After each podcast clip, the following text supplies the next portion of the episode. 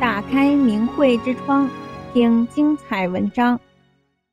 亲身经历，神迹和神是真实存在的。现在教科书教给人的都是无神论学说，说人是猴子变的，到底有没有神呢？我想还是从我自己的亲身经历来说明一下。小时候，父母带我和弟弟回老家时，来回都需要经过北京转车。无论是在北京大西北的家，还是到老家的古老城市，父母都带着我们去各大公园和动物园。我看见过老猴子和大小群猴，但我从来没见过长得像人样子的猴子。所以上学后，谁说人是猴子变的，我都不信。但我也不知道人是从哪儿来的。我从小天目就是开的，但当时我不明白这一点。那时候，每到晚上，我躺在炕上，一闭眼，就看到我从自己的脑门中间往脑袋里面跑。那条大道好长好长，也没有尽头。道的两边有山有水，有带龙凤的那样美丽的小亭子，还有高楼。我还看到我胳膊上的汗毛孔里也有这个景象。我很爱看，但是又不知道是从哪儿来的。十四岁以后，我才逐渐看不到了。我是在姥姥家上的学，初一下半年才回到父母身边。上初一时，一次期中考试那天到学校，一位姓蒋的女同学说，她昨晚梦到考试的作文题目是啥，有啥要求。大家都觉得她在说梦话，哄笑着玩儿。没想到卷子发下来一看。作文的题目跟蒋同学说的一模一样，要求也一样。他的父母都是农民，跟老师又不住在一个村，他的梦怎么那么准呢？大家真是百思都不得其解。我爸爸在八岁时，我奶奶就死了，在奶奶得病时，他就张罗着给我爷爷又娶了一个二房，我们叫后奶奶。我爸爸是在我大爷家长大的，结婚后。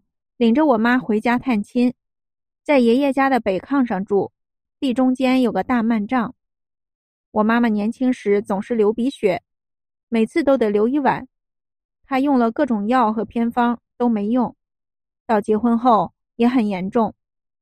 一天晚上，我妈梦见一个高大的、穿着黑色带大襟儿的衣服、挽着发髻的老太太，站在地中间。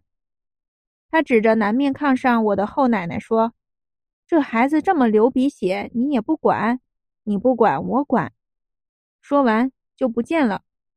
从那之后，我妈再也没流过鼻血。我妈把她的梦跟我爸爸家中的老辈人说，老辈人都说那个老太太是十多年前死去的奶奶。这事儿不神奇吗？能说人死如灯灭吗？现代科学能解释得了吗？一九九八年，那时候我已经开始修炼法轮功了。秋后的一天早晨，我在练功点练完功，辅导员告诉大家，晚上到一位跟过师傅班的老两口家去，去看国务院的一位老干部带领着其他老干部们在各地大法弟子练功点的实地采访录像。晚上。刚到同修家，一放上录像，我就看到大法弟子练功点的上空，一排排穿着黄袈裟的佛，双盘着腿从天而降，来到练功点的周围，很多大大小小的法轮像雪花似的，还有许多天女在散着花，有的学员身后边有通天的大柱子，有的头顶上还有三个上面带着花的大柱子在旋转。散发着强大的能量，太殊胜了。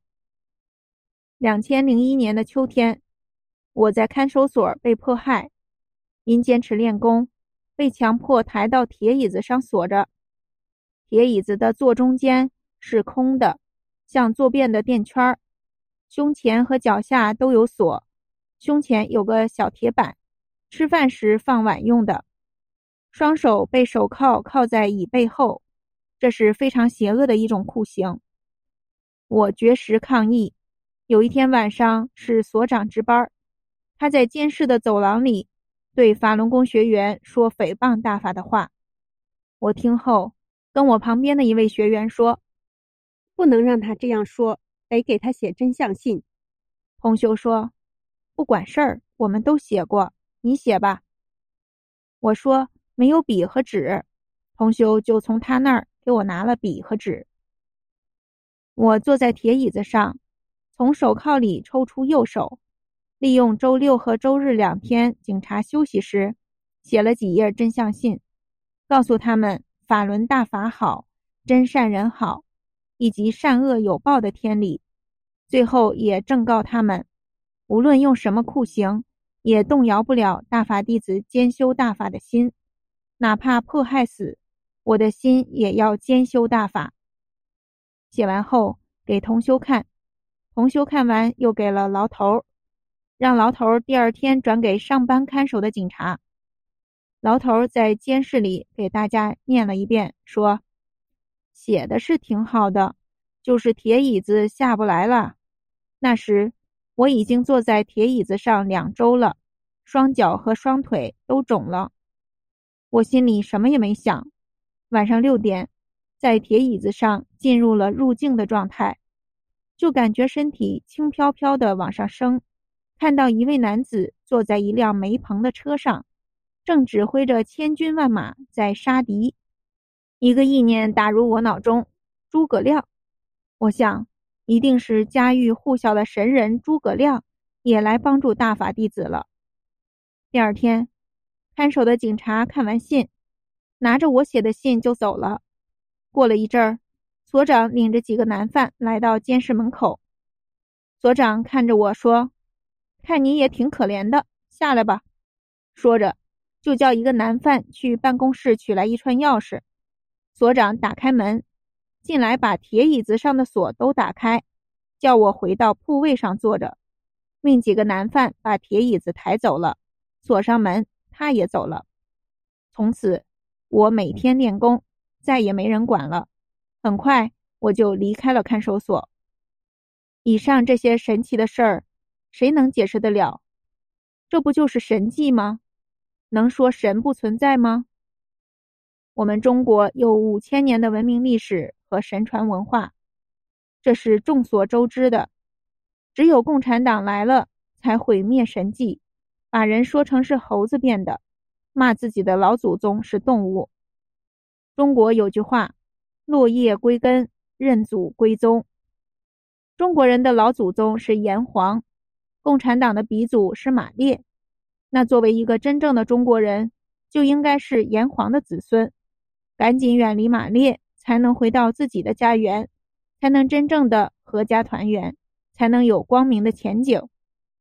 希望大家都能早日明白真理，赶紧声明退出共产协党的党团队组织，牢记“法轮大法好，真善人好”这九字真言，这是万古不变的天理。能保护人走向真正美好的未来。最后，祝愿有缘人都能平安顺利地走过劫难。订阅明慧之窗，为心灵充实光明与智慧。